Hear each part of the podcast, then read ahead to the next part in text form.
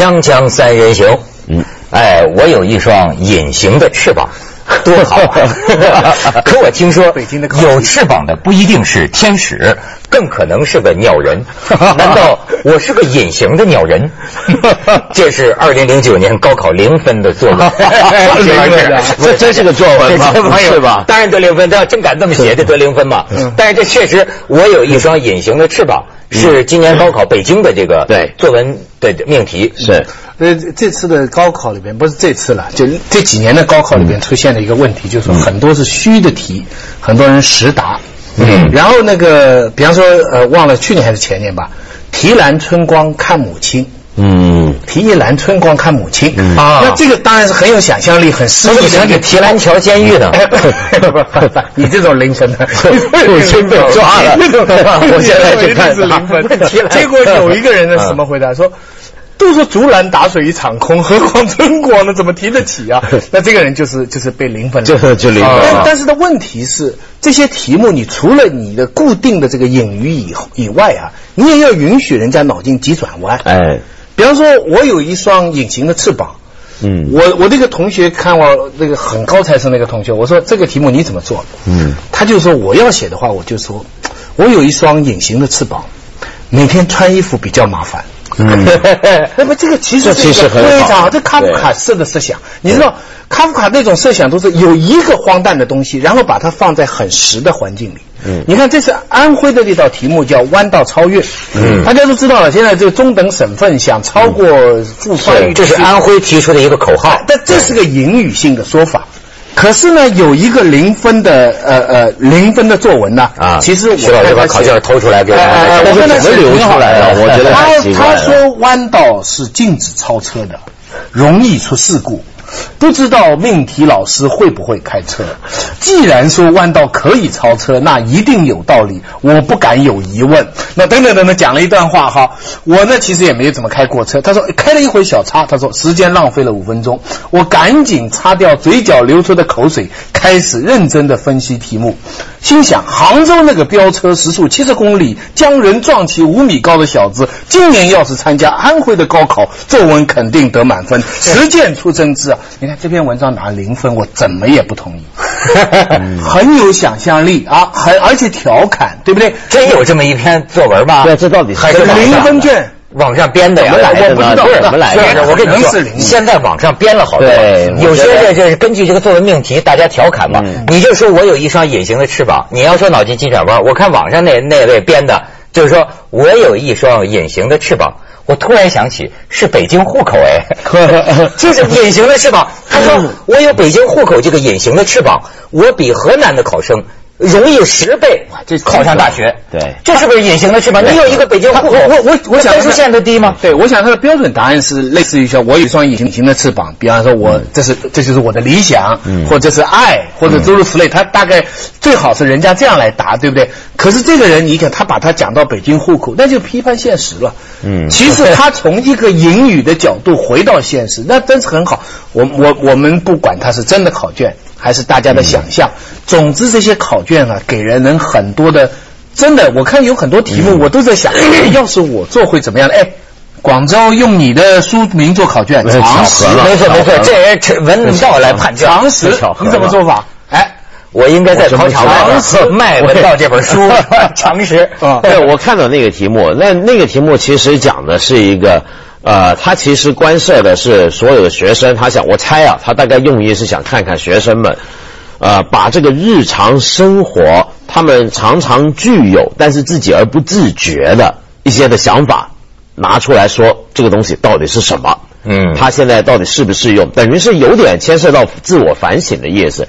这题目倒挺好的，当然跟我的书无关啊，我觉得。可是我想说一个什么事儿呢？就这种作文题啊。我想起来，考作文到底是想考什么？比如说刚才我们说那几道题，其实都挺开放的，就是说它都有一个开放性。我其实觉得今年好像有好多省的作文题啊，简直就叫无题。其实我觉得这是好还是不好呢？就是等于你随便写就都行了，是好。可是问题是呢，我刚刚在台湾回来，发现一个很惊讶的事情，就台湾的朋友告诉我，原来台湾的高考曾经把作文取消过好几年。我说怎么考试不考作文呢？评分呢？对他们就说作文不能考，他们的想法就是。可是我的意见就是，恰恰是作文是说高考，不论什么国家考这种大学试里头，它是一个最容许大家想象、最开放，就最能够让一个考生自由自在的去处理的一个一个一个范围。但是是不是也最难评分呢？评分当然很难。可是可是这里有个问题，就刚才。你们讲的那几个题目被评零分的那种状况，我觉得它牵涉什么？就这个出题的人想学生自由自在、奔放一点。但是改卷的人啊，我们要注意，通常改卷老师他会有一种想法，就他首先他面对现实困难，他的确要评分。对，你出题出了这么开放，他有个英文是 model answer，对，说他很标准答案。对，你要讲到哪几个点之类的这种，他很难。然后，而且第二呢，就是我发现我们当老师的人呢，往往心里都有一种不自觉的，就是不能容许被挑战。对，啊，刚才那种答案。就是在挑战你这个题目嘛，对，我就回想起来，我在香港当年考大学的时候啊，有一门宗教课，那个宗教课里头有一个问题是关于宗教跟社会的，我们那个题目一答就是要答差不多一千字那种答法，结果呢，我就从马克思讲宗教是人民鸦片开始说起，说到阿尔都塞怎么讲意识形态，臭批这个题目一顿，啊，骂这个题目，但结果那科我后来考很高。哎呦，那说明那老师对对，就是他得，他就这个老师他很自觉才行。你这有些题目啊是议论题的，嗯，这种呢比较容易评分，比方说兽首拍卖，江西的哎，那兽首拍卖这类的题目呢，它讲究的就是你你要有有论点，你要有论据，你的观点其实不那么重要，不管你什么观点，只要你讲得通，嗯，这种呢容易评分。另外一些真的好的题目就难评分，比方善良。嗯，熟悉哇，熟悉这种题目真是太精彩了。嗯，这种呢，就是你看你碰到什么人给你评分了，碰到天才你是天才，嗯，你天才碰到一笨蛋老师你倒霉，你笨蛋碰到一天才老师呃呃不知道了。啊，这个这个中间我们学生跟那个判卷老师都不熟悉啊，对，踮起脚尖，嗯，这也是一种。你看你看这这些题目就真的等于就是无题。啊，无题呢其实是最好发。我我考研究生的题目。给友人的一封信，嗯，考研究生的题目啊，我们考我考研究生，最后教授啊，这教授副题是谈谈呃现代文学什么什么，就是你你得模拟一封信，嗯，那这研究生太好混了吧？只要搞定了导师，你也写一写，这也不容易啊，这也不容易啊，而且而且你还注意到没有？今年有个题目我觉得特别不好，嗯，就江苏那个题目，嗯，就讲关于时尚的那个，呃，江苏咱们查一下。什么？我这里没有啊，有江苏是谈一个品味时尚哦，品味时尚，嗯，这个我特别不喜欢。对，就是你想想看，你要是一些的农村学生什么的，这什么意思呢？这品味时尚，这品味时尚是哎，他可以写出咱们农村的时尚啊，不是小沈阳就是我们的时尚。对，但是但是他要是能这样写的话，老师能不能会欣赏他？而且还有一点就是。时尚这种字眼，品味这种字眼本身就有阶级性，嗯，就是你不是任何阶层的人，对他都会有一个相同的一个判断，对，就是说，OK，你如果答得出来说我们农村有我们农村时尚啊，我们有小沈阳啊，你这么讲，你的前提就是你已经很清楚时尚是什么意思。你已经很清楚品味是怎么回事。最差的题目是小动物学游泳而引发的评论，诸如此类，这是卑鄙啊！这是小学作文。我我我怎么觉得我特别有的写？我觉得最不明白的，我觉得最不明白的是全国二高考作文。道尔顿，道尔顿，我说我考不上了。道尔顿是谁？他是有一个故事，就是他发明色盲的那个人啊。那个人他第一次注意到什么叫色盲，所以最初把色盲叫做道尔顿。那要看了那段文章，你就写得出来了。哦，他的大概的意思就是这作文司空见惯的东西，你怎么来发现真理？作文呢，就所以说还是算是比较好的，因为起码他这个很难作弊，嗯，对不对？你是怎么抄呢？是吧？所以说，你知道今年高考还有一个现象，当然你只能说是个案现象，嗯，就是这个作弊，嗯，作弊的事儿传出来了。传出来这个情况发展到一个什么情况？就是在这个考场里，这个里就是什么哪个吉林油田高三二班的这个两个学生，最后三分钟啊，这个坐在他侧后方的这个学生啊，抢他的答题卡，说哎，把答题卡给我，全部给你，不给你卡，什么卡？答题卡什么？就是他现在答题都是填在那张卡上，对对，就就等于他的试试题试卷。是。两个人扯扯扯，把答题卡最后说扯出一个拇指大小的洞来，这成为专案调查，一下子引出那个地区考场一些作弊的事儿。我跟你说说，不过我们一开始啊，我也在网上找了一些流传的作弊的这个图片，要能这么香艳的作弊，我也喜欢。我们来看看，你看，哎，要叫我，我都不会看这个小抄。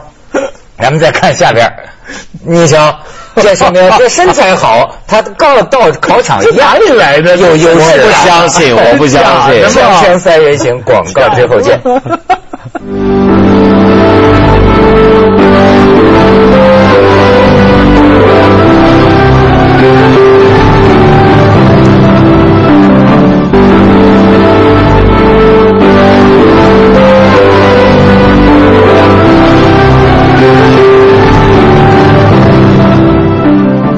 你知道，当然啊，咱们就是绝大多数的这个考生，他不能是作弊的，对，想做他也没有办法做。那刚才那个做法做得到吗？刚才那做法，我估计监考老师会跟那女生一块看。但是这个，我觉得监考老师太困难。如果一个女生，比如说她作弊，真的是这么写大腿，或者写在胸上，没法看，这样没法看。你就这比如说女老师性骚扰，对啊，女老师来，这老师男老师万一过来说，让老师看一看，然后这个女生就可以马上引用当前中国最火的一句话。老师，你有孩子吗？对 对对，要保护儿童，呃，我保护孩子。很多家长现在高考，要不说本来高考之前就是说考的是家长的资源嘛，高考的时候考的看来还是少数啊家长的本事。这次说是吉林有这么几个地儿，你们估计都没听说过，什么松原、九台、农安、扶余，有县些县呐，有什么市啊，就这么一带地区传出高考弊案，作弊怎么了？说记者上去采风啊，采风看到什么情况？家长在外边啊，这个阻拦公安屏蔽车。为什么公安？就是比如说家长外边，就是那个考场外边横幅，严厉打击高考作弊现象。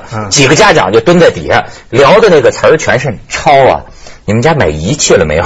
就是你知道吧？什么仪器？现在公安都要开无线电屏蔽车，把他的那个无线电信号屏蔽住。你知道刚抓了他那里的俩中学老师，几天就赚了八十万。俩中学老师啊，给学生兜售仪器，拿到公安局，公安局拿出来是破货的，太绝了。最小的有红豆粒儿大那么小的耳机，然后呢，甚至于这是潜伏专用的呀，没错，甚至于还有塞在口腔里的，叫做口腔骨震动，对内耳嘛你能从内耳听到声音。这个太厉害你。买再买一个这个我有一双隐形的翅膀，我哎年纪叫来要翅膀干什么？就是你买这个是几千块钱，但是呢，还有答案的问题。你们没想到这玩意儿是怎么操作？它外边还必须有车载电台。你买我买买买这玩意儿几千块钱，这只是工具然后呢，有人进考场之后把这个考卷拍下来，怎么拍啊？不知道是什么办法，拍下来传到外面，外面有答题的高手团队，整个过程耗时一个小时。有些考生说有些题错了，那是因为他拍啊，就是传送出去拍的不清楚，尤其 A B C D 看不清楚，也错了一些。但是那个卖卖这仪器的小贩儿收钱呢，我你保你考上本科线一一万六，你要上重点四万块钱。这是记者在当地了解的情况。而且你知道，就是说，像去出来这个流行词儿，还有一个什么叫买场。什么叫买场？有个高中学生说，去年他表哥花了十万块钱买场，买场就是连监考老师都买，连这个考场上的同学都买，就是呃花钱买场。整个场子买下来了买场就让你抄。你像有一个那个小贩儿跟那个记者还说，说我儿子今年肯定能上大学，因为我运作了。说我儿子要考不上，他那一个考场谁都考不上，为什么？因为这个考生分布考场，这个一定下来，他爹就从教育县教育局还是哪儿就拿出单子来了，夸夸夸逐个查哪个学生是模拟考试考的分最高的，说我就买那学生，就买那学生。我跟那个学生说呀，说你得让我儿子抄，你因为我儿子不抄，别人也抄你的，你答题的时候还受到骚扰，对吧？我买了你，我可以保护你，你先让我儿子抄，哦哦哦然后全考场都抄。但他怎么确定他儿子做哪呢？监考老师，我跟你讲，也被买了，也被买了。就是监考老师买场把纸条他就出出现过那么一次事儿吧？监监监监考老师收了钱嘛，拿纸条扔地下嘛，扔地下，结果另一个孩子手快，噌下捡起来抄。监考老师说：“你为什么抄？”那孩子说：“你把纸条拿进来，我是从你手里拿的，他能抄，为什么我不能抄？那你不能霸着抄啊，你还得让给隔壁讲的这些东西真的假？我这都是这媒体报道。当然，当地教育部门说了，就说这个很多是我们公安已经破案的，就是而且我们也严厉打击了，不是普遍现象。但是这都是言之凿凿的呀。你像有的记者就采访这个考场外春光，你说那是怎么回事？什么叫考场外春光？不不不不春光，是一女孩子出来跟外边的一男的就对题，他们俩聊什么天啊？就说。你是从第十七题发给我的，然后头几道题我没收到，我就自己答了。但是你你咱咱们对对答案，然后那男的读到二十一、二十二、二十三题的时候，这女的说：“我我咋没收着呢？我咋没收着呢？手机怎么就带到考场里去了？你明白吗？他是这么来来来，家长就站在旁边啊，有有有这事儿。这个这个鲁迅的祖父，我又想起这件事情来了。鲁鲁迅的祖父当初也是泄题，对，那时候要死刑啊。对，中国历代咱们那个腐败的封建社会，嗯，都能做到一个对皇帝出来，对不对？每年的这个这个这个文官制度这个保障，整个官员制度就靠了那个考试制度。这个考试要是出这个事情是，当然现在大众化，现在而且你知道中国吵什么吵啊？一千万考生，六百个取，六百万取啊，嗯。比例高的，你你看香港一百个大学生啊，一百个中学生，十七个上大学，竞争这么严。对，中国现在连农村算在一起，已经是全世界最高水平快了。对，台湾台湾厉害，台湾是考取都难。台湾现在是这样子，台湾是大学学位跟高中毕业生的人数是一点零七比一嘛，所以这个所以华人世界是香港最难。